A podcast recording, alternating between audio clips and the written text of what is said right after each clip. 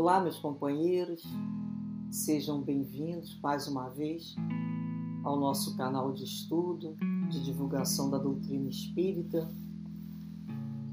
Nessa playlist, faremos o estudo do livro Calma, de psicografia de Chico Xavier, de autoria do Espírito Emmanuel.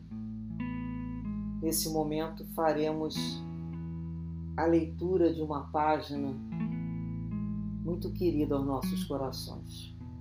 Que Deus abençoe a todos nós nesse estudo, porque é um tema que tenho certeza que será querido ao coração de vocês também. O título Ligações Familiares. Quanto possível, esforça-te, mas esforça-te de verdade para viver em harmonia com os parentes que te pareçam menos afinados com os teus pontos de vista.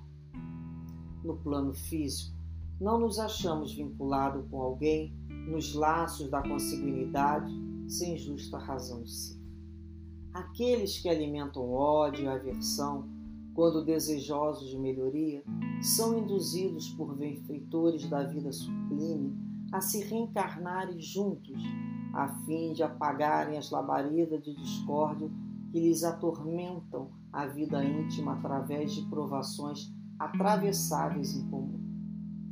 Se os propósitos desse ou daquele familiar te parecem claramente opostos aos ideais superiores que abraças, abençoa com os teus melhores pensamentos e não lhe barres o passo no caminho das experiências que se lhe fazem precisas. Não despreze teus pais ou os teus filhos por serem desorientados ou doentes porque talvez tenha sido em existência já transcorrida a causa direta ou indireta dos desequilíbrios ou enfermidades que patentei. Em muitas ocasiões terás renascido em consanguinidade com parentes rudes e às vezes cruéis, unicamente por amor a eles, de modo a auxiliá-los na transformação necessária, com, tua, com as tuas demonstrações de tolerância e paciência, devotamento e humildade. Se depois de sacrifícios inumeráveis em favor de parentes determinados, e isso acontece frequentemente entre pais e filhos, notas, no mínimo, que a tua consciência se reconhece plenamente quitada para com eles, sem que esses mesmos familiares, após longo tempo de convivência, demonstrem o mínimo sinal de renovação para o bem. Deixa que sigam a estrada que melhor se adapta ao modo de ser, porque as leis da vida não te obrigam a morrer pouco a pouco a pretexto de auxiliar os que te recusam o amor. Uma criança terna e inesquecível que retorna ao mais além, nos primeiros tempos da infância, quase sempre é um coração profundamente dedicado ao teu progresso espiritual, que apenas regressou ao teu convívio doméstico, a fim de acordar-te acordar-te para as realidades da alma através da saudade e da afeição. Se não tens a devida força para carregar os compromissos que assumes diante de uma pessoa com quem partilhaste as alegrias do sentimento, nunca abandones a criança ou as crianças que houverem nascido de semelhante união. Educa ou reeduca os pequeninos sobre a tua responsabilidade, enquanto na infância terra facilmente amoldável aos teus princípios de natureza superior, mas diante dos familiares erguidos à condição de adultos, respeita-lhes a liberdade de caminhar no mundo conforme as suas próprias escolhas, porque nem todos conseguem trilhar o mesmo caminho para a união com Deus. É uma lição belíssima, né? Belíssima. Então, ele já inicia aqui falando no esforço, nos esforçar mesmo. Não é aquela tentativa de uma vez só, não. É esforça-te com boa vontade mesmo. Né? E é para lembrar que nós não nos encontramos numa família consanguínea pelo acaso, porque o acaso não existe. Então nós aqui estamos respeitando um planejamento né, divino, uma programação familiar.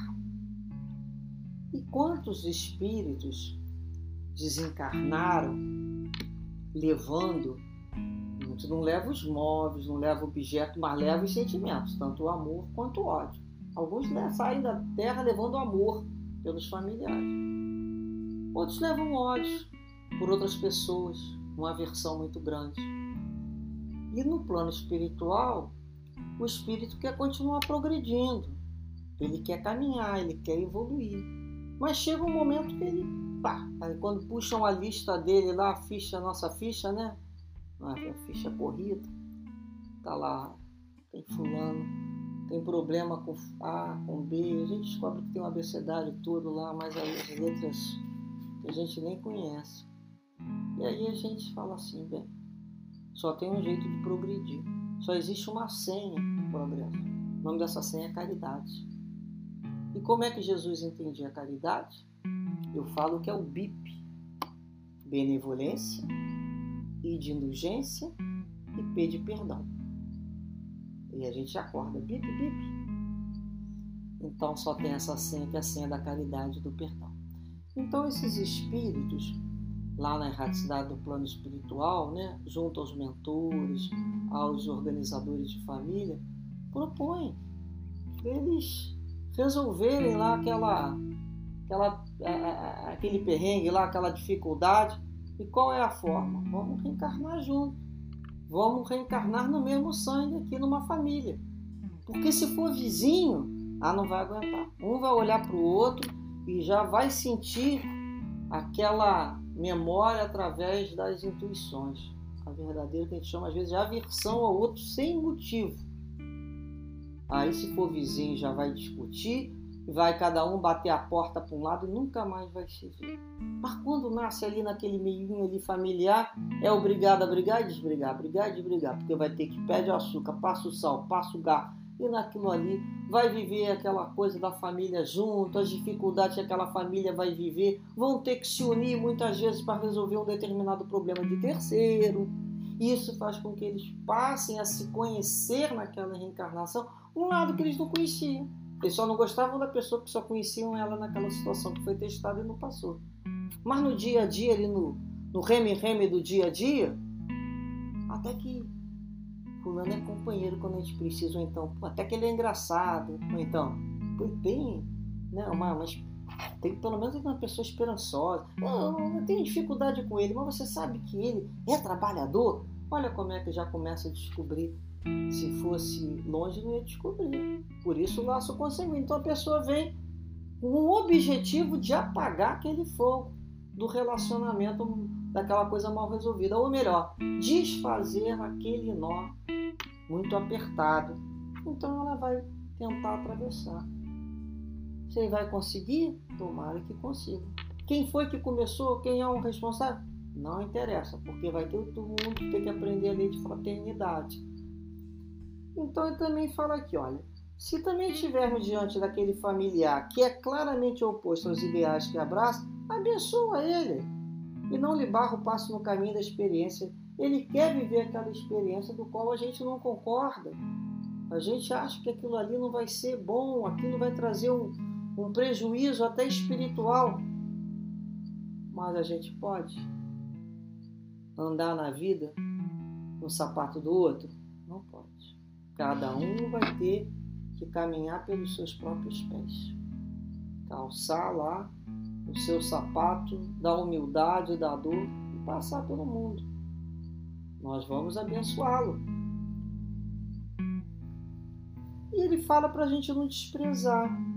Porque muitas vezes, dentro da família, a gente vai ter pai ou filho desorientado mesmo, que não tem afeto, que não tem realmente ingratidão, até doença no sentido de, é, de maldade.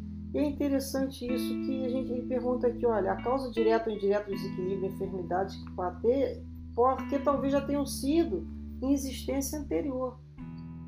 Mas por que eles estão ali comigo? Alguma vinculação eu tenho.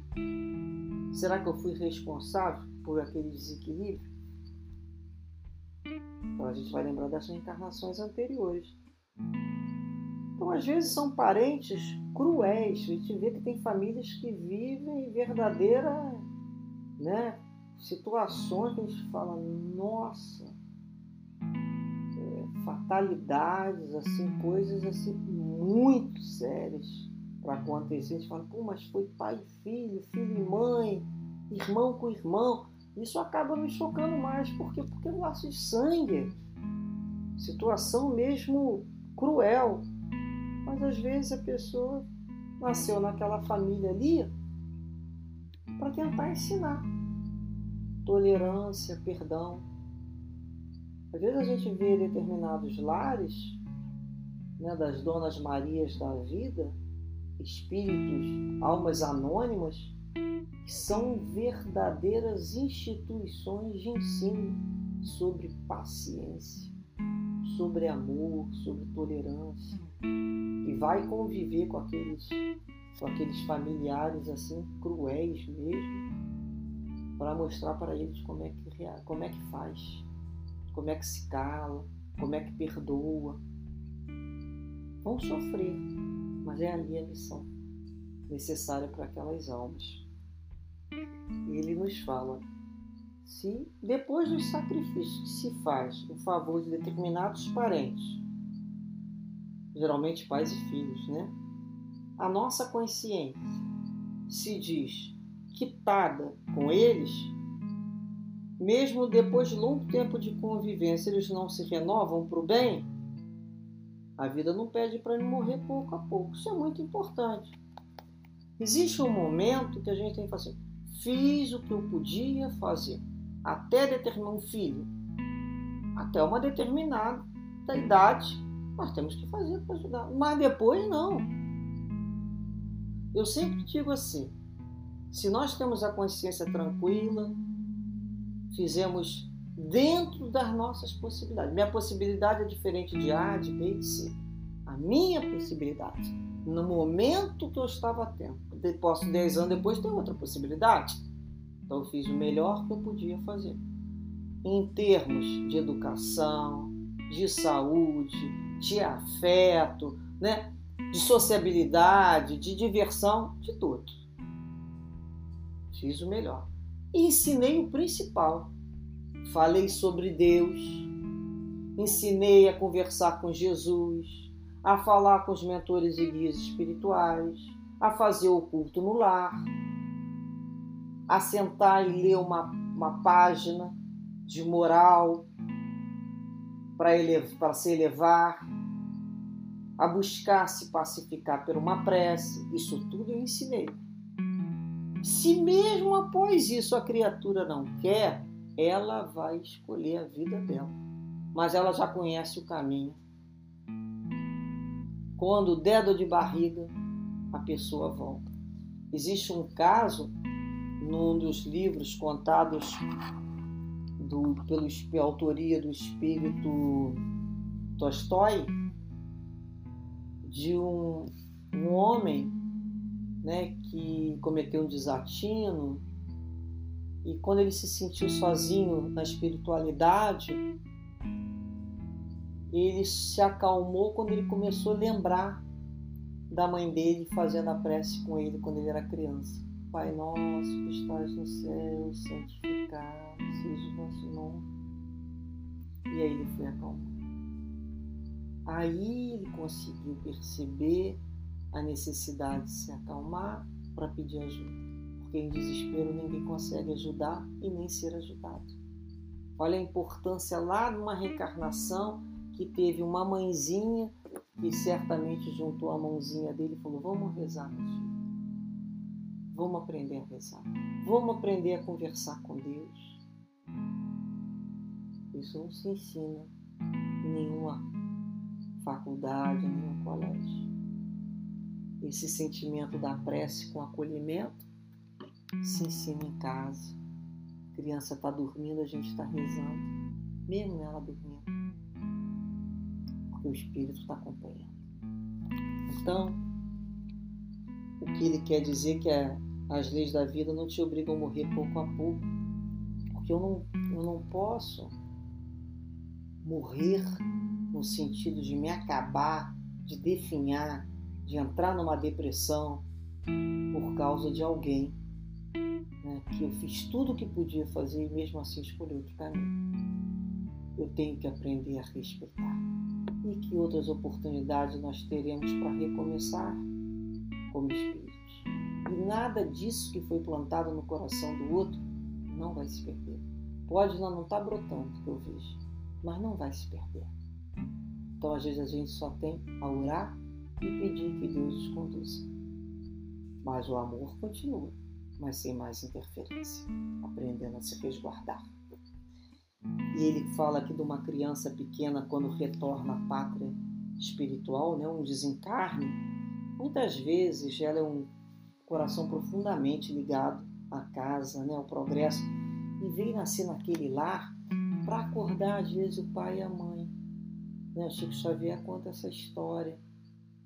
Isso é uma lenda até que se conta né, lá da Índia, em que um fazendeiro ele, ele, ele explicando né, que não tinha um gado que precisava, a área estava sendo inundada pelas monções e precisava ser transportada para o outro lado, do outro lado da margem lá do, do rio.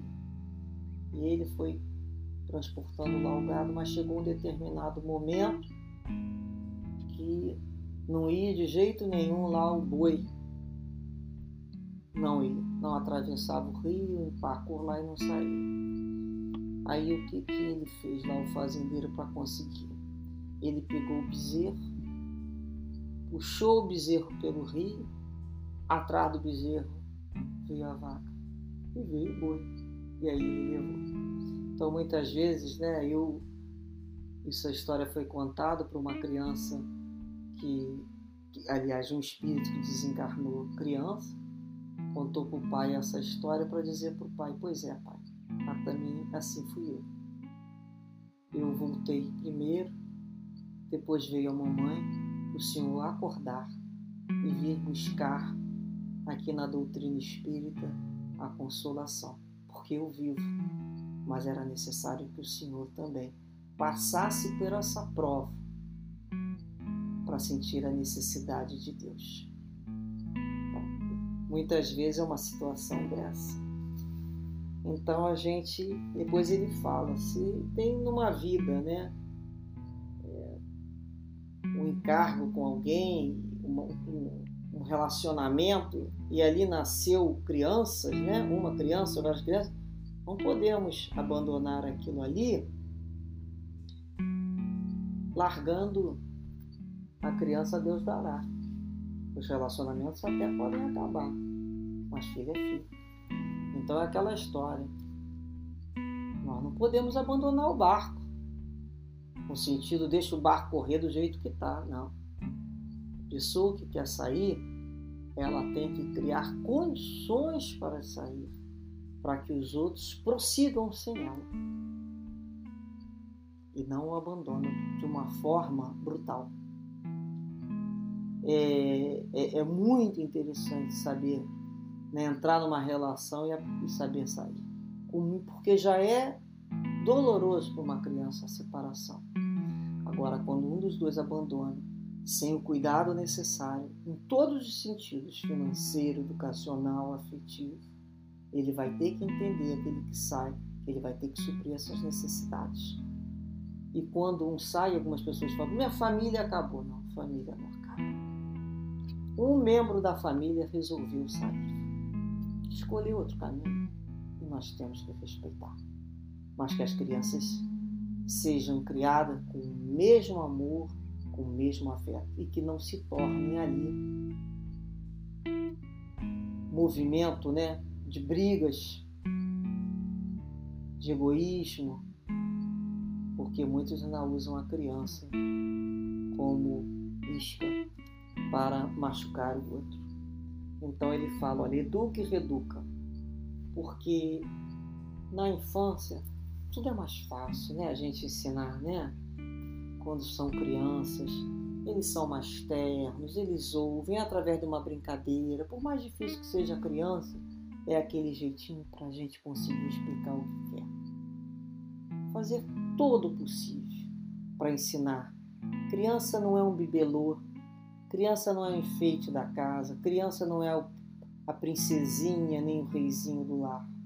Ela é um espírito que traz uma história que precisa de respeito e que precisa de um pai e mãe que olhe a sua dificuldade com clareza e não só veja aquele, aquele anjinho lindo, não. Olha com clareza. Já dá para ver qual é a dificuldade e ali tente corrigir com amor, porque a vida vai ensinar de uma outra maneira. Então é melhor aprender em casa. É sim, sim, não, não, sem o menor problema, porque a vibração é vibração de educação. E se mais adiante chegarem a condições de adulto escolherem caminhar por outro trilho, que Deus os abençoe os proteja e continuaremos amando da mesma maneira. Da mesma maneira.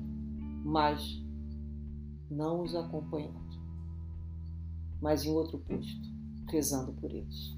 Que dessa maneira assim, Deus nos abençoe Abençoe as nossas famílias, as nossas ligações familiares, os nossos relacionamentos, para que possamos conquistar esses corações.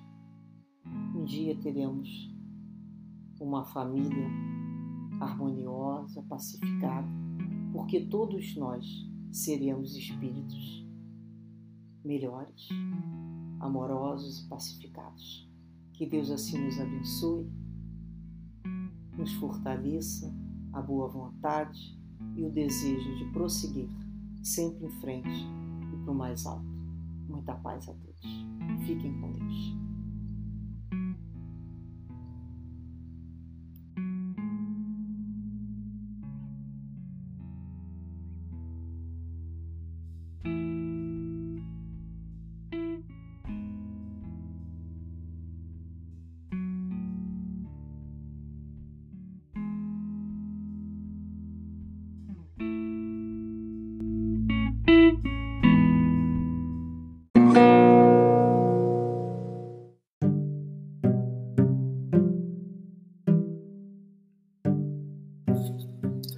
Este é o podcast Maristela Santos, Reflexões Espíritas. Buscamos compartilhar reflexões sobre os ensinamentos e mensagens de amor e consolação da nossa querida doutrina espírita. Após a série Calma, nesta segunda temporada escolhemos o tema Reflexões sobre o livro Coragem, psicografado por Chico Xavier a partir das mensagens de diversos espíritos amigos. Os episódios são disponibilizados diariamente a partir das 7 da manhã e podem ser acessados no Spotify, Google e Apple Podcasts e nas principais plataformas agregadoras. Para assistir os vídeos desse estudo, visite o canal no YouTube Maristela Santos, através do link na descrição do episódio. Além das reflexões diárias, confira também nossas palestras, em formato de podcast, disponibilizadas às quartas-feiras, com temas variados e espíritas. Esperamos que esses estudos possam te fortalecer e fazer companhia nesse período. Até o próximo episódio de Coragem.